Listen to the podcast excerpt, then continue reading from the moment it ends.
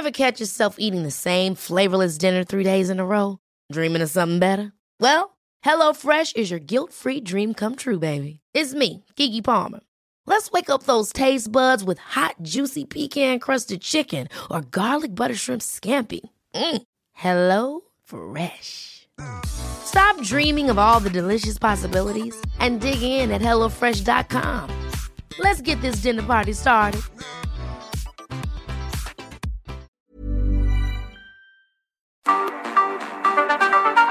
El Heraldo Radio presenta Cámara de Origen, un nuevo espacio para enterarnos del trabajo de las legisladoras y legisladores en los Congresos de México.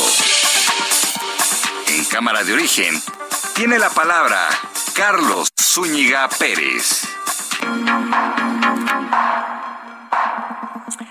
Tal? Muy buenas tardes. Gracias por acompañarnos a esta nueva emisión de Cámara de Origen. Estamos en vivo transmitiendo desde la cabina de El Heraldo Radio al sur de la Ciudad de México. Bienvenidas, bienvenidos todos. En la siguiente hora vamos a actualizar la información y tendremos entrevistas que hoy tienen que ver con la situación a nivel mundial y con el quehacer legislativo. Son horas difíciles, dijo Joe Biden para Europa y para el mundo, luego de la decisión que tomó el presidente ruso Vladimir Putin de invadir Ucrania. Él le llamó poner en marcha una operación militar en Ucrania para, según Vladimir Putin, proteger los intereses rusos. Es una crisis internacional como no habíamos visto en mucho tiempo. Las potencias agrupadas en el G7 están ya tomando sanciones en contra de Rusia y según explicó el presidente de Estados Unidos, la intención es asfixiarlo económicamente para que no tenga margen de maniobra. Pero mientras tanto, ciudades ucranianas fueron atacadas desde ayer a las nueve de la noche, tiempo del centro de México, y apenas estamos eh, dimensionando las consecuencias de estos ataques de Rusia sobre territorio ucraniano. De eso vamos a estar hablando. Son días complicados, días difíciles, pero hay que tener la información suficiente para comprender lo que está sucediendo y lo que a partir de hoy puede llegar a pasar. Vamos a escuchar cómo va la información a esta hora del día. Vladimir Putin, presidente de Rusia, ordena atacar Ucrania. Защищая нашу общую родину, чтобы сегодняшние неонацисты захватили власть на Украине. Bombardeo a ciudades de Ucrania.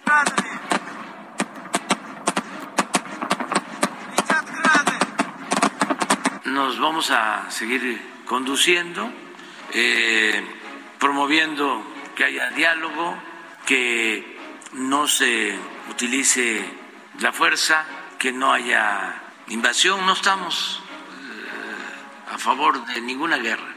Marcelo Ebrard. Me dicen que cuál sería el estatus actual de las relaciones de México con la Federación Rusa. Bueno, pues nosotros mantenemos las relaciones con la Federación Rusa. Juan Ramón de la Fuente, representante de México ante la ONU. México ha respaldado desde un principio con toda claridad la independencia de Ucrania y su integridad territorial con base en sus fronteras reconocidas internacionalmente. Oksana Dramaretska, embajadora de Ucrania en México. México ahora esperamos una posición muy clara, porque hasta ahora hemos, no hemos uh, sentido muy claramente la posición mexicana. Y hoy es un día especial.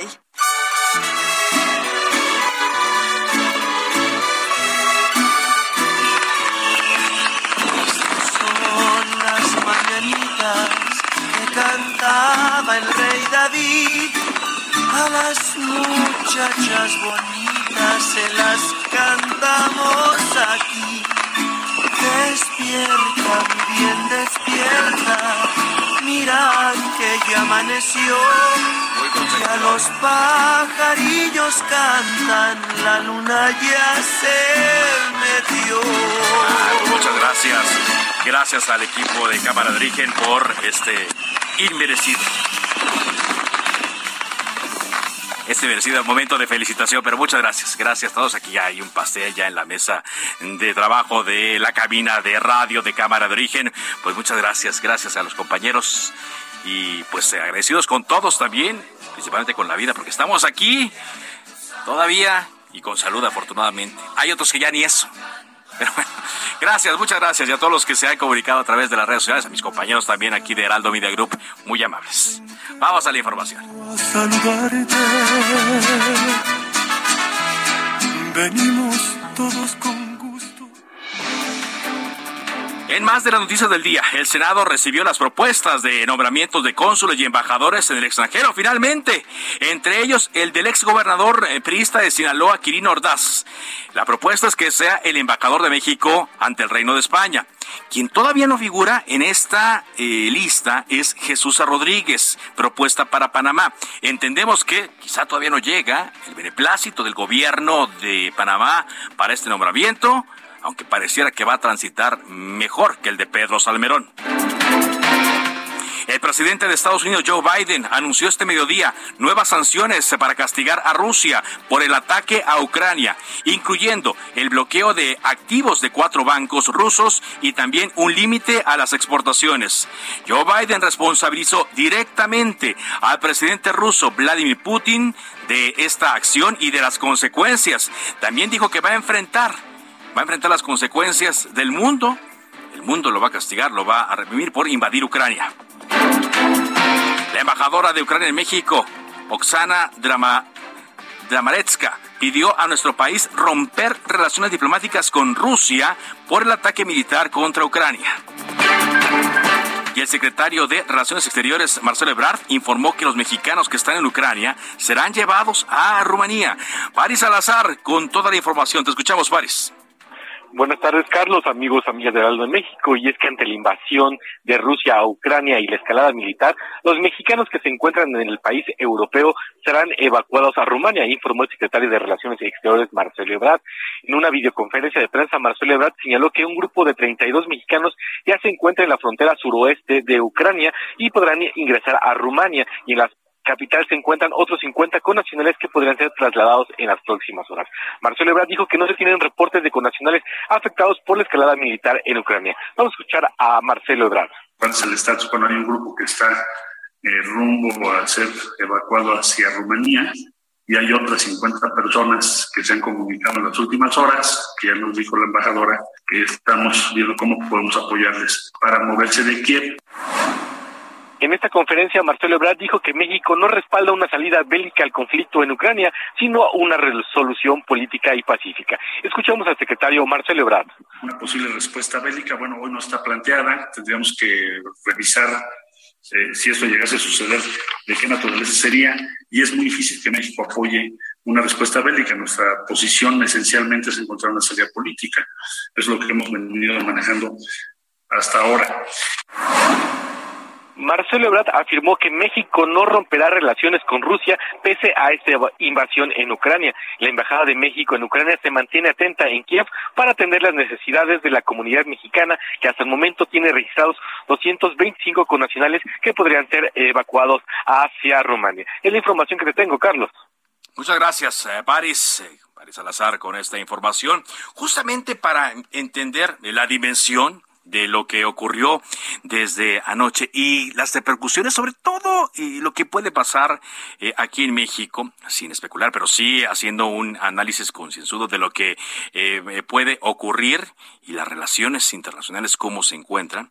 Vamos a platicar con Beata Wagner. Ella es profesora de Relaciones Internacionales en el Tecnológico de Monterrey, ex embajadora de Polonia en México y colaboradora de Heraldo Media Group. Gracias eh, por acompañarnos. Muy buenas tardes, Beata. Buenas tardes, Carlos. Un gusto saludarte.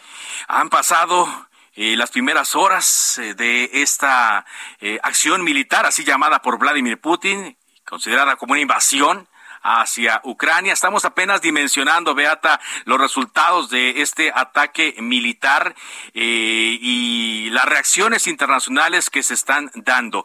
Escuchamos a Joe Biden a anunciar una serie de medidas que están tomando. Y hoy escuchaba a los reporteros, Beata, que le preguntaban si iban a ser suficientes estas, eh, estas sanciones económicas que anunció Joe Biden, un poco escépticos de lo que anunció el presidente de los Estados Unidos. ¿Cómo las vio usted?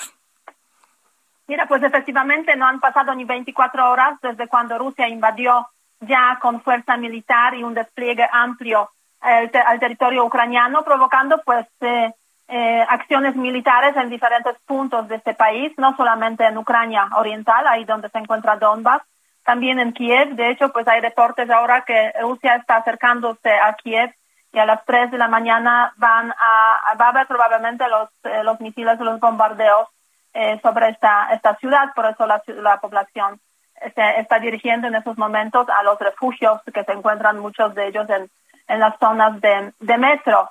Eh, mira, eh, o sea, la situación es trágica, o sea, es una guerra, una guerra que vive la población. Ahora bien, ¿cuál es la reacción efectivamente de la comunidad internacional más allá de una condena generalizada que hemos visto precisamente a lo largo de estas horas de este día? Y aquí, y aquí mencionas correctamente el asunto de Joe Biden, el presidente estadounidense, también la Unión Europea ya anunció sus sanciones, entonces son dos actores, podemos decir, cruciales, claves en ese contexto de eh, pues em, condena por una parte, pero también de imponer sanciones eh, que puedan afectar a Putin eh, para que pues o frene sus acciones o que le afectan a, corto, mediano, largo plazo y de esta forma pues promover también ciertos cambios en este en este país. Hay una serie de sanciones económicas, son las que se han ya anunciado mm, con bastante anticipación, antelación a este, a este conflicto con la intención o pensando un poco que eso podría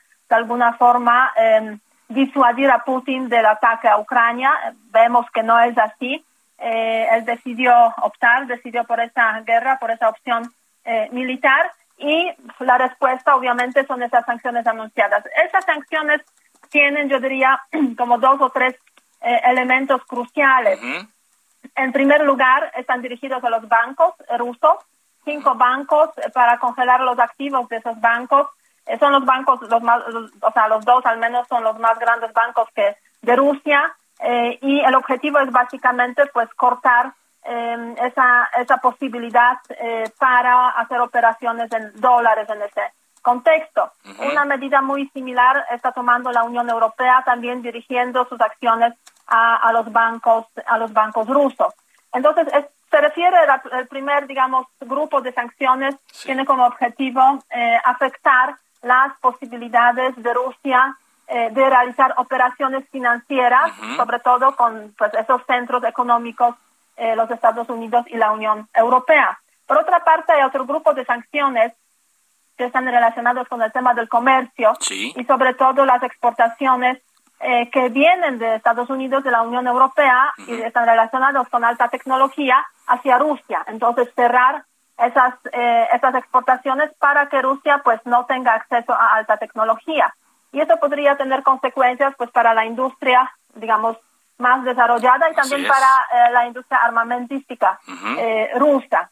Y finalmente hay también una serie, se puede decir, de sanciones que ya se impusieron el mismo martes, después del momento cuando Putin reconoció la independencia de Lugansk y Donetsk, que van también, por una parte, de carácter, tienen carácter económico y financiero, pero por otra parte también impedir que haya comercio entre Estados Unidos, Unión Europea, con las regiones que han sido declaradas eh, por Putin como independiente. Pero tendrán, tendrán alguna consecuencia, vaya, tendrá algún efecto eh, estas medidas, no sé si a corto, mediano plazo, Beata, porque se ve a un Vladimir Putin muy decidido a, seguir adelante con sus planes.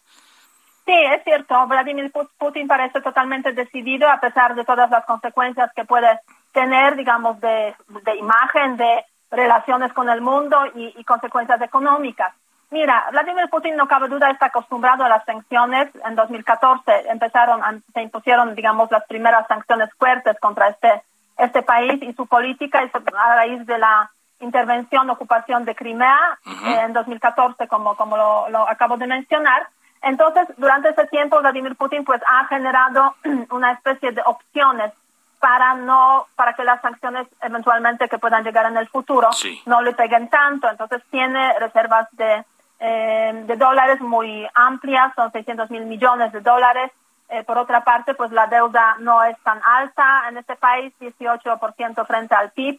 Tiene también relaciones con China, que los dos países pues han intentado crear un espacio, digamos, que les proteja de esas sanciones del Occidente. Pero bueno, aún así, esas sanciones económicas, financieras sobre todo y relacionadas con alta tecnología, sí podrían tener impacto, podrían afectar a la Sí. economía rusa, que está viviendo hoy, digamos, no sus mejores momentos.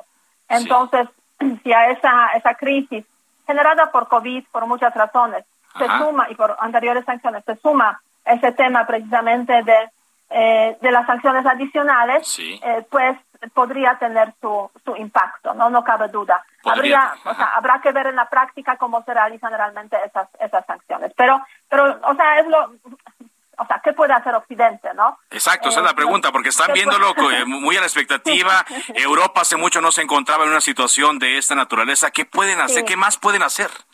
Mira, queda una opción nuclear, llamémoslo así, entre comillas, obviamente, en términos de sanciones, que es cortar, eh, digamos, eh, sacar a Rusia de, de las transacciones bancarias internacionales, o sea, impedir que participe en SWIFT. Eso se va a estar deba- debatiendo hoy en la Unión Europea. Es una opción, como lo consideran en la Unión Europea, nuclear, porque pues a través de esa opción, pues sí, impedirían millones de transacciones bancarias que Rusia está realizando, pues con diferentes partes del mundo.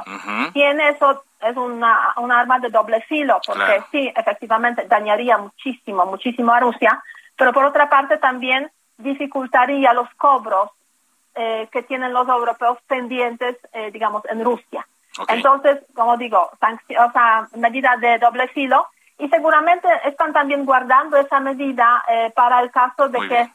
pues haya problemas con el tema energético, ¿no? Claro, o sea, porque es aún en ese conflicto no se tocó el tema energético, más allá de que Alemania suspendió la certificación del famoso gasoducto Claro. Nord Stream 2, Sí, por el claro. cual aún no circula gas, entonces no hay afectaciones Claro, en ese sentido todavía no, directamente Todavía hablando. no, exactamente. Pues esto apenas, como decíamos, está iniciando, son las primeras horas y conforme cada bando haga acciones, iremos analizándolas y platicándolas. Por ahora, muchas gracias por haber platicado en esta primera ocasión con nosotros aquí en Cámara de Origen, Beata. Muchas gracias y, y buenas tardes. Hasta, Hasta luego, buenas tardes, es Beata Wagner. Ella es profesora de Relaciones Internacionales en el Tecnológico de Monterrey, ex embajadora de Polonia en México y colaboradora de, de Heraldo Media Group. También colaborador de Heraldo Media Group que está con nosotros, director del Departamento de Relaciones Internacionales y Ciencia Política de la Universidad de las Américas Pueblas, Gerardo Rodríguez Sánchez de Lara. Gracias por acompañarnos, Gerardo. Estimado Carlos, un fuerte abrazo. Igualmente, escuchamos también a Joe Biden en este mensaje diciendo que no habría tropas de Estados Unidos participando directamente en este conflicto, aunque luego habló de otro despliegue. Mucha gente ya, pues, eh, yéndose a un extremo, Gerardo, pues pensaba que esto iba a ser un conflicto mundial, la tercera guerra mundial con la participación de Estados Unidos. ¿Qué viste en este mensaje? ¿Qué escuchaste eh, más allá de las palabras en este mensaje de Joe Biden? Yo lo que vi fue un mensaje a las bolsas y mercados internacionales. Eh, después del mensaje de Joe Biden, recuperaron los niveles que tenían las bolsas en Europa y Estados Unidos porque se esperaban sanciones económicas mucho más fuertes, como decía eh, mi colega Beata. Eh, las sanciones, como los anunció Biden, son increciendo, son crecientes, ¿no? Eh, Estados Unidos tiene muy buena experiencia en imponer sanciones económicas. A Irán la, la, la hundieron su economía las sanciones económicas que impuso la Unión Europea y Estados Unidos. Nada más que Rusia no es Irán, no es Irak ni Afganistán. Entonces, eh, por eso es que están siendo muy cautos en la, en la Casa Blanca sobre los pasos para responder a estas agresiones eh, ingentes, hay que decirlo. El, el, el, eh, Vladimir Putin eh, solamente ve por los intereses de él como autócrata. Vladimir Putin va a pasar a la historia, al menos de Occidente, como un autócrata al nivel, por ejemplo, de Hitler o de Stalin. ¿Así? ¿Así de ese nivel? Sí, a ver, veamos las fotos, las, las imágenes. Ya hay, eh, se calcula que hay ya un, un, un par de decenas de muertos eh, en Ucrania por los ataques aéreos indiscriminados de Rusia a Ucrania. Eh, Ucrania, eh, por supuesto que para los ojos de la de, de Rusia, la amenaza que ingrese a la Unión Europea y que ingrese a la OTAN. ¿no? Esos son sus, los argumentos. Pero no se nos olvide, lo que quiere Putin es mantenerse en el poder al menos otros 10 años. 10 años. Pero ya lo dijo, pero lo dice yo, eh, también Joe Biden y eso es lo que resulta preocupante con las palabras que nos eh, das Gerardo, que eh, dice palabras palabras menos Joe Biden que el sueño de Vladimir Putin es volver a construir o a reconstruir la, la eh, Unión de Repúblicas Socialistas Soviéticas, hacerse otra vez de esos territorios. Entonces, tú me dices que quiere estar 10 años, híjole, eh, sí que está riesgoso, ¿eh? Pero entonces, imagínate lo que es, dejemos ahorita Ucrania, lo que es Polonia, que desapareció como país por 100 años. Sí. Que, Beata lo ha explicado muy bien. O los países bálticos como Estonia, como Lituania, que eh, se, se anexaron a la Unión Europea, ingresaron a la OTAN, porque también desaparecieron como países independientes eh, después de la Primera Guerra Mundial y con la, con la creación de la Unión Soviética. Entonces, eh, estos países realmente están muy temerosos de que Rusia decide invadirlos, ¿no? Con, aliados en la región como es Bielorrusia, otro país que es, que es que es una autarquía, que es un gobierno terriblemente antidemocrático. Entonces, la situación es es muy tensa. No habíamos pensábamos que Europa había salido de este de esta espiral de violencia después de la Segunda Guerra Mundial. Sí pero pero la Rusia de Putin verdaderamente eh, eh, está violentando todos los códigos de formación del sistema internacional posterior a la, Segunda Guerra Mundial, Carlos. Exactamente. Ahora, eh, yo le preguntaba a Beata sobre la, pues, idea de los reporteros que lo preguntaron mucho a Joe Biden eh, había una idea de que estas medidas no iban a ser tan contundentes, cuando menos en el corto plazo.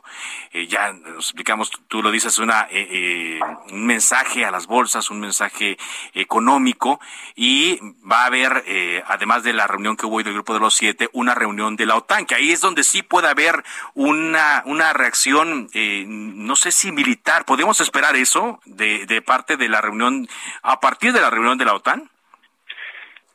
Rusia no se va a atrever a tocar un pie a un país miembro de la OTAN, porque ahí sí se va a hacer la de la de San Quintín, ¿no?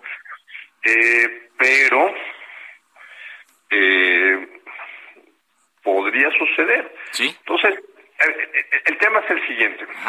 la OTAN está lista para ascender sus fronteras de los países miembros. Ucrania no lo es.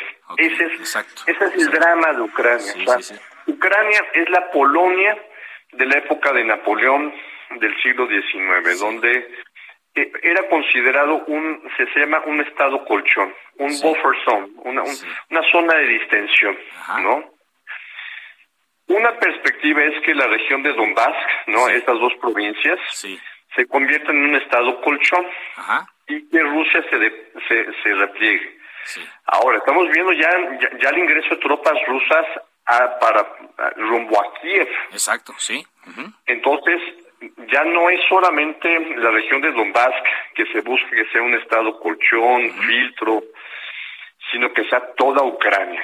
Eso sería terrible. Terrible. Eso sería terrible. Y finalmente, Gerardo, me, queda un minuto, pero sí te quería preguntar en un minuto la postura de México. ¿Cómo la ves y su participación en el Consejo de Seguridad? Yo creo que ha sido la correcta. México no se puede pronunciar en romper relaciones diplomáticas con Rusia como lo pide la embajadora de Ucrania en México.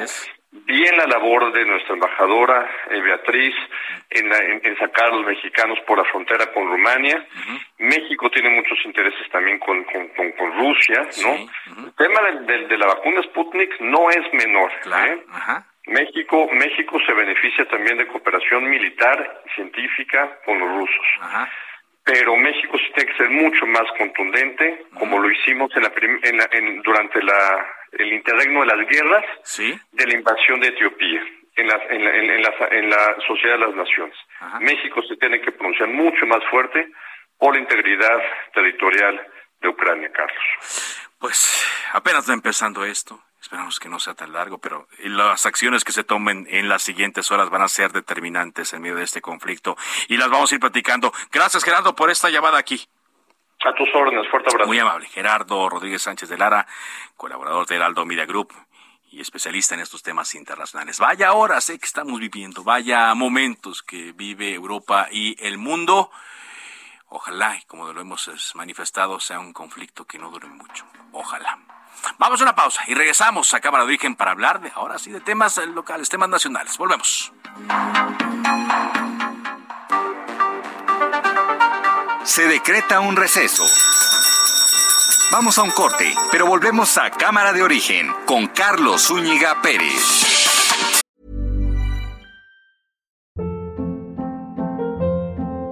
Hold up. What was that? Boring. No flavor. That was as bad as those leftovers you ate all week. Kiki Palmer here, and it's time to say hello to something fresh and guilt-free. Hello Fresh. Jazz up dinner with pecan-crusted chicken or garlic butter shrimp scampi. Now that's music to my mouth. Hello Fresh. Let's get this dinner party started. Discover all the delicious possibilities at hellofresh.com.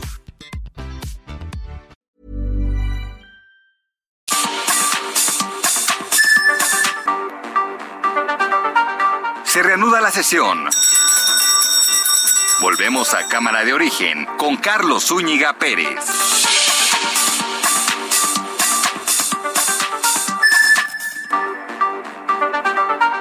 Contacte a Carlos Zúñiga Pérez en Twitter, Facebook e Instagram como arroba carloszup.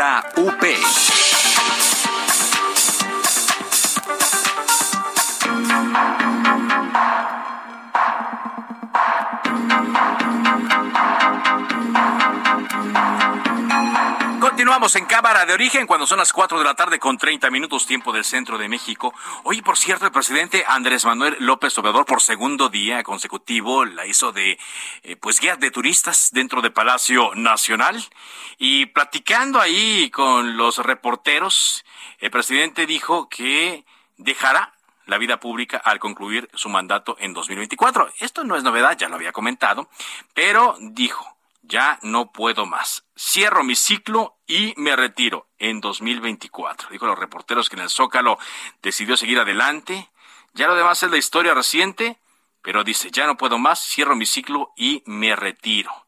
Dijo que va a pasar sus días libres haciendo ejercicio y escribiendo libros que va a publicar cada tres años.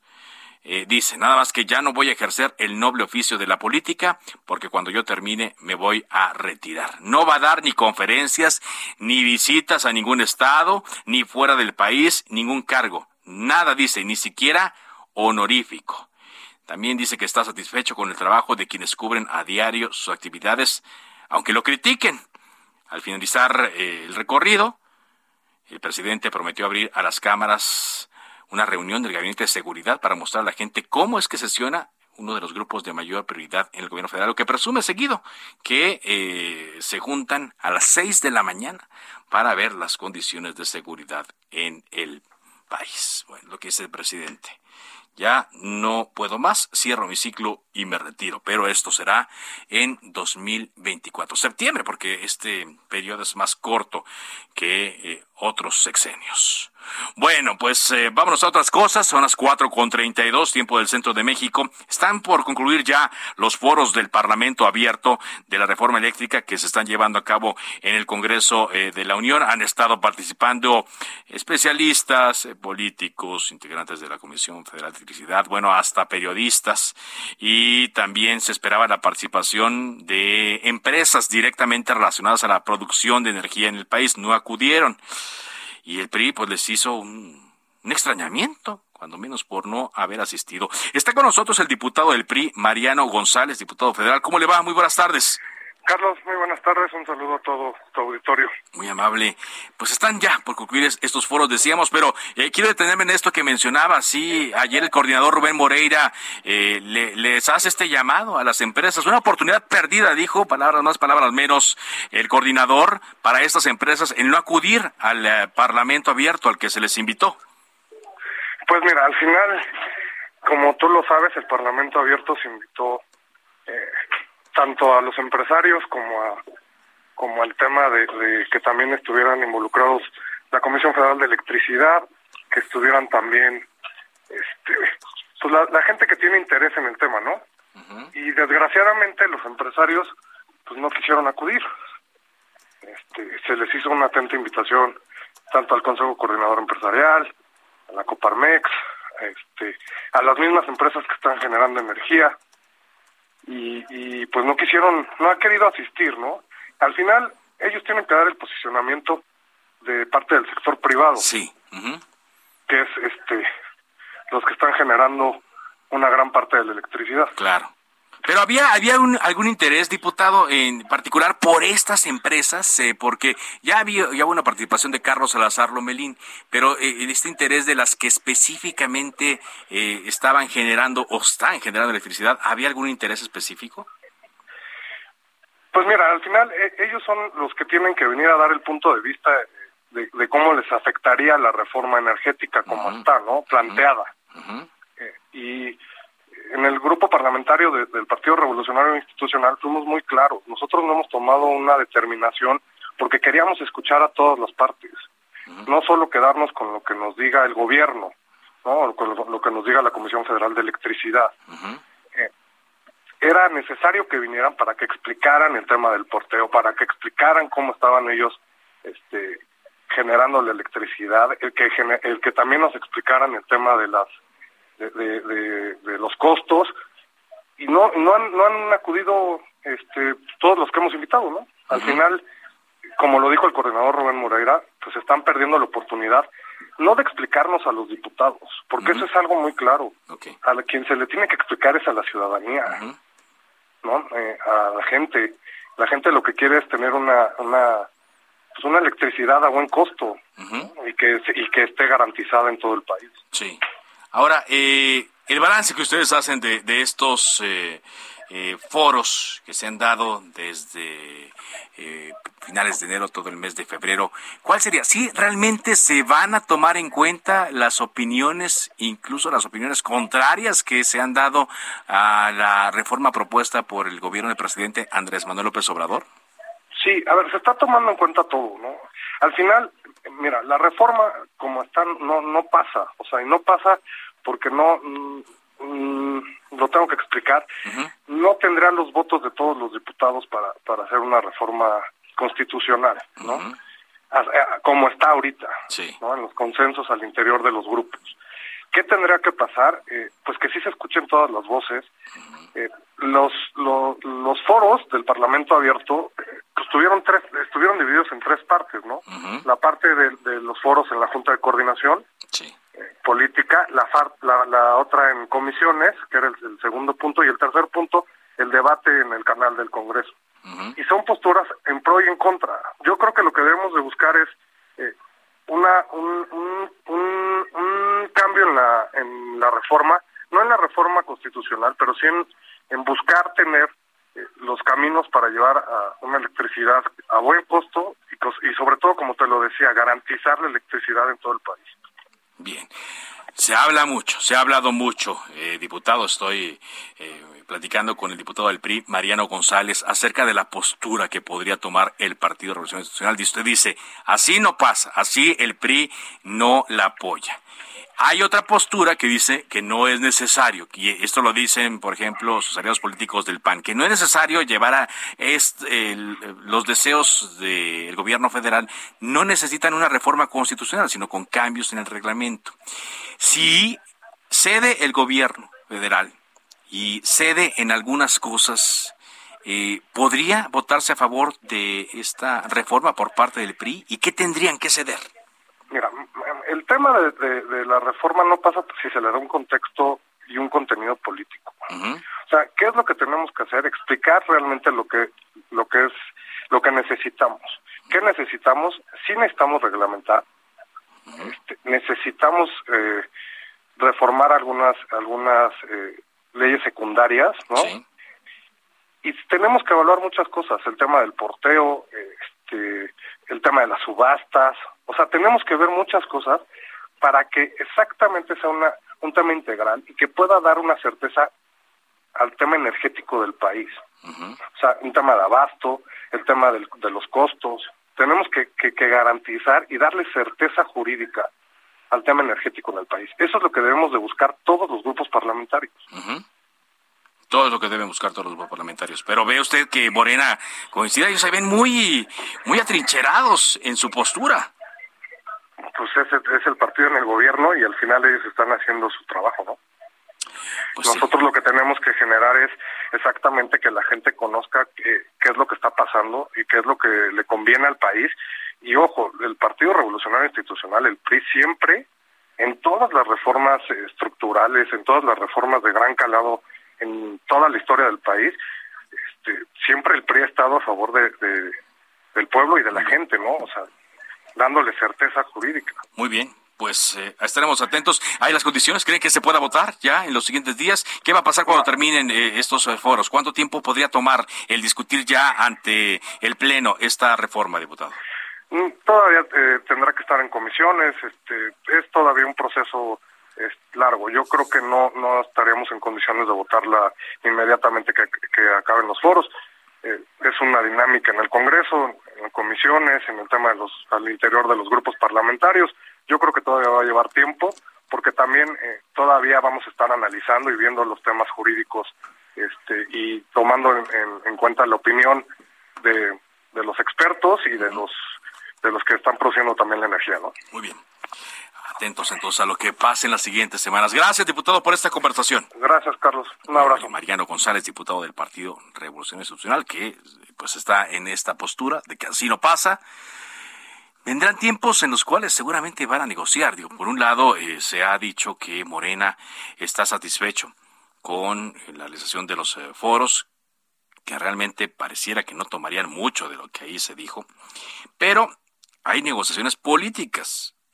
Yo lo escribí en mi columna del pasado eh, sábado en el Heraldo de México, la columna se llama Acceso Libre, que ha trascendido que se negoció el estado de Hidalgo, que lo retenga el PRI para que el PRI apruebe, a cambio de eso, la reforma eléctrica. ¿Sucederá? Nos vemos, digo, todo acuerdo puede sufrir modificaciones, nada está escrito sobre piedra, pero si así se da, con los votos del PRI sabemos, Morena tiene para aprobar esta reforma. Tendrá los suficientes votos para que se haga la reforma constitucional. Lo veremos en las siguientes semanas. Vamos contigo, Carlos Navarro. Información, adelante.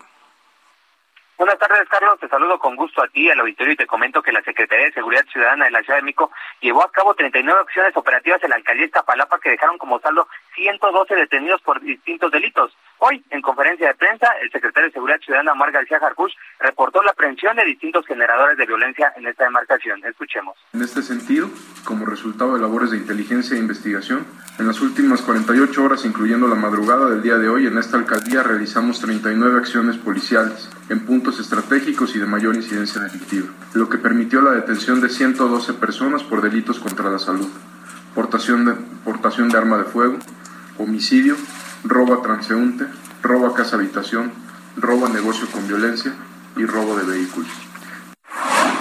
Entre las acciones relevantes se detuvo a El Sapo, el Vara, sujeto señalado como uno de los principales operadores del grupo delictivo Los Maceros, generadores de violencia en la alcaldía Tlalpan y el sur de la Ciudad de México. También en otra acción en un inmueble en la colonia Ampliación Santa María hasta Huacán se ejecutó una orden de cateo donde fueron aseguradas 40 toneladas de autopartes.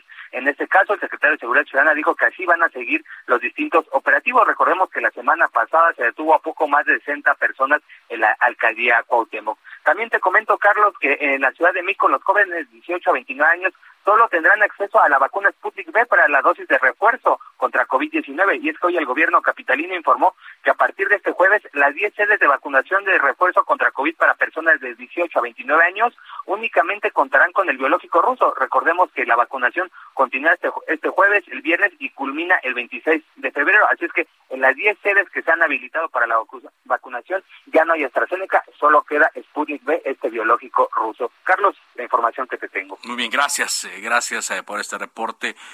Por cierto, ahora llama la atención ¿no? que lo que nos decía Gerardo, eh, Fernández Sánchez de Lara sobre la vacuna Sputnik, ¿no? Y la relación que hay entre México y Estados Unidos para el suministro de esta vacuna, que por cierto no está aceptada en Estados Unidos. Si usted fue vacunado únicamente con Sputnik, no, no vale para llegar a Estados Unidos. En relación, recibimos un boletín del Consejo de la Judicatura Federal que señala en relación con algunas notas publicadas sobre la denuncia en contra de titulares del Consejo de la Judicatura Federal, nos permitimos informar sobre la notificación de la Fiscalía General de la República. Como resultado de la denuncia anónima enviada a la Fiscalía, se determinó el no ejercicio de la acción penal en contra de los servidores públicos del Consejo de la Judicatura Federal. Lo anterior, dado que a partir de la narración de los hechos, dice este boletín, no se proporcionaron datos de prueba que permitieran generar líneas de investigación, ni tampoco se desprendían circunstancias específicas de tiempo, modo u ocasión. Si bien se señalaron diversas personas como posibles imputados, no se indicaron hechos concretos en los cuales basar la investigación, ni se tuvo certeza de quién realizó la denuncia o incluso datos sobre posibles testigos o víctimas que hayan sufrido o presenciado algún agravio. Es así el boletín del Consejo de la Judicatura eh, Federal. Bueno, hubo una eh, controversia que se generó debido a la propuesta que en el Congreso Capitalino se hizo para eliminar la facultad del INE, del Instituto Nacional Electoral, para designar a los consejeros electorales de los OPLES, que son los organismos eh, públicos locales electorales. Está con nosotros vía telefónica el diputado de Morena en el Congreso de la Ciudad de México, José Octavio Rivero Villaseñor, quien eh, propone esta iniciativa. ¿Cómo le va, diputado? Hola, ¿qué tal? Un saludo a todo tu auditorio. Gracias. ¿A raíz de qué viene esta propuesta que hace usted? Pues mira, creo que es importante el día de hoy hacer ese análisis tan necesario en materia del sistema electoral. Primero decirte que, bueno, se ha trastocado la constitución política y el federalismo de la de nuestra nación, en mi caso a nivel constitucional, eh, violentando el artículo 40 y que hoy en día es importante realmente debatir qué tipo de sistema electoral queremos y si realmente está teniendo la función que por el cual se reformó en el 2014. Fíjate que actualmente eh, se tiene lo, en el caso del INE tiene la facultad de designar y remover a los consejeros de los soples. Sí. Y pues originalmente la iniciativa buscaba en teoría profesionalizar el servicio electoral. Ajá y bueno, pero pues sin embargo cada OPLE ya venía desarrollando un servicio propio de profesionalización antes del 2014. Sin embargo, a partir de lo que se le conoció como la reforma constitucional del 2014 en la en el llamado Pacto por México, pues se decidió centralizar la designación de estos consejeros y además pasar al Senado de la República la designación de los magistrados en materia electoral a nivel local. Sin embargo, actualmente esta designación no es clara, no es transparente. Solamente el Consejo General es el que se encarga de realizar las entrevistas, de saber a quién, a quién, a quién está nombrando en nuestros consejos. Y no es algo público ni, ni que se debata, ni que se esté tomando en cuenta. Realmente no sabemos si realmente las personas que se están designando o quienes fueron designados tenían esa condición para poder ocupar esos espacios de representación en estos en este en, estos soples. Entonces nosotros decimos y hemos venido proponiendo que se regrese a lo que anteriormente se llevaba a cabo eh, que los congresos locales eh, designaban a partir de la de, las entrevistas de de una inscripción por parte de los consejeros, de, de hacía pública su, su currículum, se debatía al interior de los congresos locales, porque además Pero no, caso no, se presta esto a otro conflicto de interés? Es decir, que los gobernadores, que es lo que también se pretendía, que los gobernadores pongan a los consejeros de los soples. Pues mira, yo quiero decirte que igual los consejeros a nivel, el Consejo General de Línea es designado por los partidos políticos. Sí. Igual en el Congreso. O sea, al final del día, están, eh, sigue habiendo o, se ha venido repitiendo, no sabemos hay, fíjate, hay consejeros de línea que se ofanan de haber propuesto 50, 60 este, consejeros de línea a nivel todo el país. Estamos hablando de una gran cantidad de consejeros en todo el país. Pero, pero no es transparente.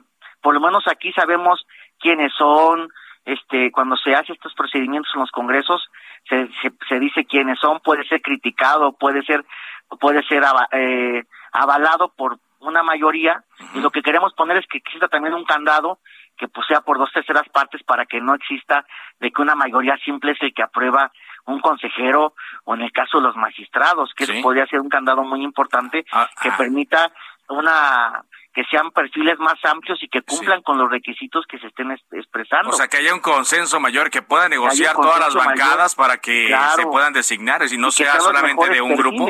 Claro, eso va, eso va a amarrar la situación de que sea como muy cargado hacia un hacia un solo personaje por un por un sentido político sino que realmente sean los perfiles necesarios para que se siga profesionalizando también estos órganos órganos locales a nivel electoral y qué decimos también nosotros bueno pues que actualmente hace unos días salió una nota en la reforma donde donde el INE estaba solicitando presupuesto para los soples sí pero ¿quién dota los soples de presupuesto? Siguen siendo los estados. Sí, exacto. Los congresos locales los siguen dotando del, del presupuesto. Son los gobiernos estatales, los, los presupuestos locales los que siguen dotando del presupuesto.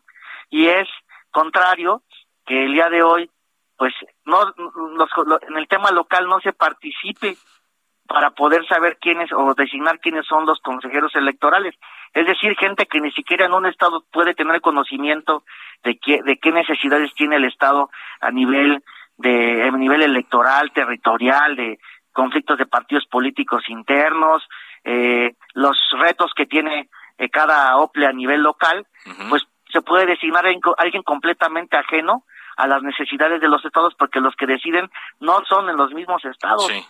Son gente que a lo mejor pues viene de otro estado y que está designando a alguien en un en un OPLE sin a veces saber lo que realmente está pasando al interior de los estados. Ahora, eh, usted hace esta propuesta, eh, diputado, y estaba ya eh, por eh, discutirse.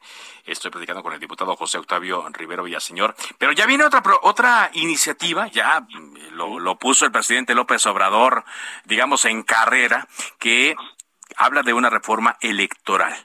¿No valdría la pena esperarse a que se dé esta reforma que propone el presidente y de acuerdo a los partidos políticos?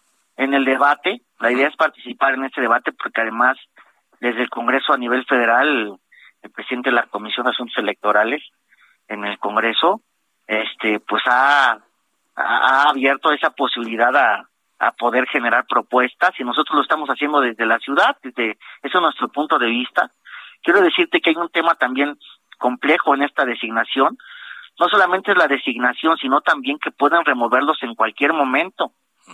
Sin ni siquiera eh, tener una, una denuncia como tal, se puede, el, Consejo General, la Secretaría Ejecutiva del INE, puede iniciar un procedimiento hasta por, hasta de oficio contra un consejero y, y pues a nadie le dan cuenta ni siquiera por qué lo están destituyendo. Entonces, nosotros eh, si, si, si regresara la facultad a los congresos, pues hasta para una destitución de un consejero tendría que entrar a debate y tendría que haber un procedimiento como tal. Se encuentran hasta en indefensión los órganos locales y, y, y pues yo te podría decir, si no estás haciendo lo que yo te dije, pues entonces voy y te destituyo en cualquier momento. me queda un minuto nada más, eh, diputado, pero ¿Sí? se han detectado eso, se oye como mala fe de los consejeros, ¿sí lo han detectado? Es que eso es lo que la, ley les, les da la oportunidad de llevar a cabo. Si lo han hecho así, si no lo han hecho así, esto va más allá, esto es lo profundo, lo que dice la ley. Y si alguien obra de mala fe, o si alguien quiere ocupar la ley de mala fe, pues se presta, tenemos, te da, te da todas las condiciones. Sí. Nosotros lo que tenemos que es prever, que exista legalidad, que exista imparcialidad y que tengamos las condiciones para que tengamos un sistema imparcial. Muy bien. Y eso no es una iniciativa en contra del INE. Esta es una ah, iniciativa, esta es una iniciativa que es más profunda y que quiere generar una visión para retomar el federalismo que está siendo trastocado. Muy bien. Pues le agradezco mucho que nos haya explicado eh, el fondo de esta propuesta y seguiremos su ruta. Muchas gracias, diputado. A la orden y gracias por el espacio. José Octavio Rivero Villaseñor, el diputado de Morena en el Congreso de la Ciudad de México. Antes de irnos, protestas aquí en México por el conflicto Rusia-Ucrania. Mario Miranda, te escuchamos.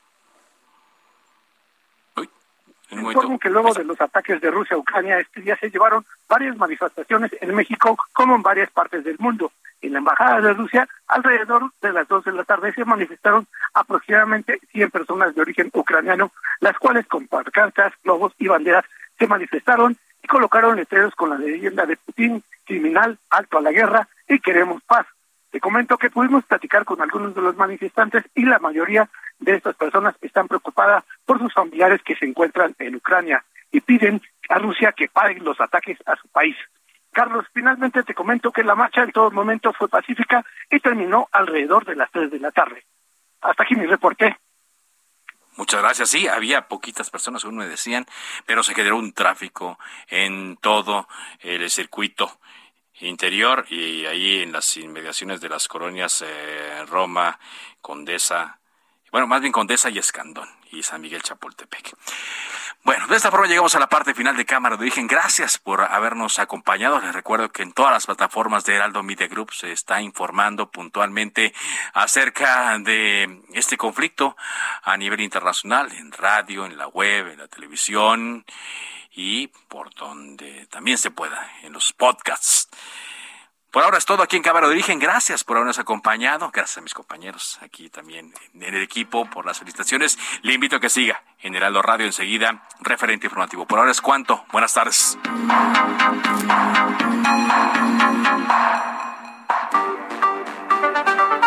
Se cita para el próximo programa. Cámara de origen, a la misma hora, por las frecuencias de El Heraldo Radio. Se levanta la sesión.